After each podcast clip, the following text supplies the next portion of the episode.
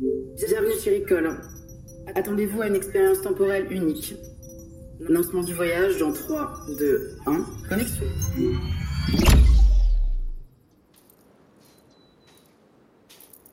Bienvenue. Je suis Niba et je suis au service de notre grande souveraine, Amani Renas, la reine de couche. Nous vivons au sud de l'Égypte, au niveau de l'actuel Soudan. Nous sommes un peuple très courageux, mais surtout, nous avons des reines, des Candaces, ce qui est une grande fierté pour nous. Venez.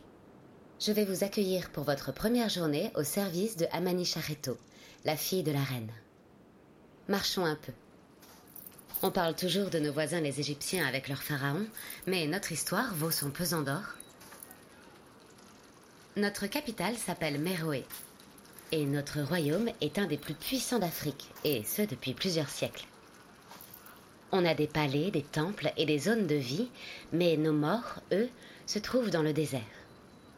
Et si vous pensiez qu'il n'y avait que les anciens Égyptiens qui bâtissaient des pyramides, détrompez-vous. Au royaume de Couche, on en construit aussi. Nous en possédons d'ailleurs bien plus que nos voisins, puisqu'on en a des centaines. Pour le quotidien, on a développé des réservoirs d'eau et des systèmes ingénieux afin de vivre sur notre territoire si désertique. Notre peuple est aussi habile en architecture qu'en taille de pierre et en orfèvrerie.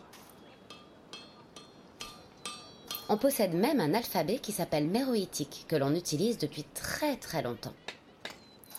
Nous ne sommes pas pour autant fermés sur nous-mêmes.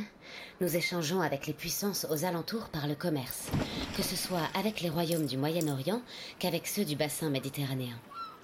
Nous avons une relation très privilégiée avec le Nil, tout comme nos voisins, car il nous apporte la vie grâce à ses eaux. Mais parlons un peu de notre très respectée souveraine que vous rencontrerez d'ici peu. Amanirenas est une reine guerrière qui a mené des combats contre les Romains lorsqu'ils se sont trop approchés de chez nous. Ici, nous l'appelons Candace. Comme en Égypte, ils appellent Pharaon ceux qui les gouvernent. Bien qu'en ce moment, ce soit la reine Cléopâtre. Amanirenas est une femme de grande beauté, bien qu'elle soit borgne, et très courageuse, mais surtout, elle ne manque pas de mordant. Comme à son retour de campagne militaire, où elle est revenue avec la tête de la statue du préfet d'Égypte et l'a ensuite fait enterrer sous des marches pour que l'on piétine tous les jours l'ennemi. ah ça, elle est intraitable. Elle a même fait pareil avec la statue de la tête de l'empereur Auguste. En même temps, ils le cherchent, ces satanés romains, à vouloir mettre la main sur nos mines d'or.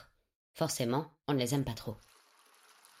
Bien entendu, je vous parle de notre reine, et sa fille sera reine après elle. Mais notre histoire a vu aussi passer de nombreux rois, des Corrèzes, en particulier lorsque notre ancienne capitale était Napata. Et encore avant, il y avait le royaume de Kerma. Vous voyez, on n'est pas tout jeune. Notre culture nous est propre, bien qu'elle montre quelques influences égyptiennes, dans nos cultes par exemple. Il y a de très nombreux siècles, nos ancêtres ont connu la domination égyptienne et leurs attaques. Donc, évidemment, ça a laissé des traces, bien qu'ils aient fini par gagner leur indépendance. Les Égyptiens aussi convoitaient notre or, d'ailleurs. Cela dit, je ne peux pas leur en vouloir d'envier nos bijoux. Certaines mauvaises langues disent que nous sommes sur le déclin, alors que notre civilisation existe depuis déjà 3000 ans. Quand notre reine rejoindra l'autre monde, et on l'espère le plus tard possible, nous lui ferons ériger une grande pyramide à son image, belle et élancée. Peut-être que celle de sa fille sera plus grande encore. Oh, on me fait signe qu'il faut se tenir prête. Agenouillez-vous, regardez le sol et ne bougez plus.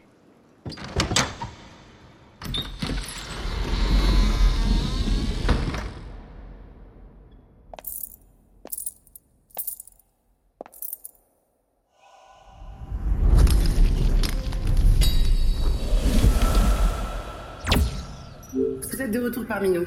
Merci beaucoup d'avoir choisi Ricole. À très bientôt.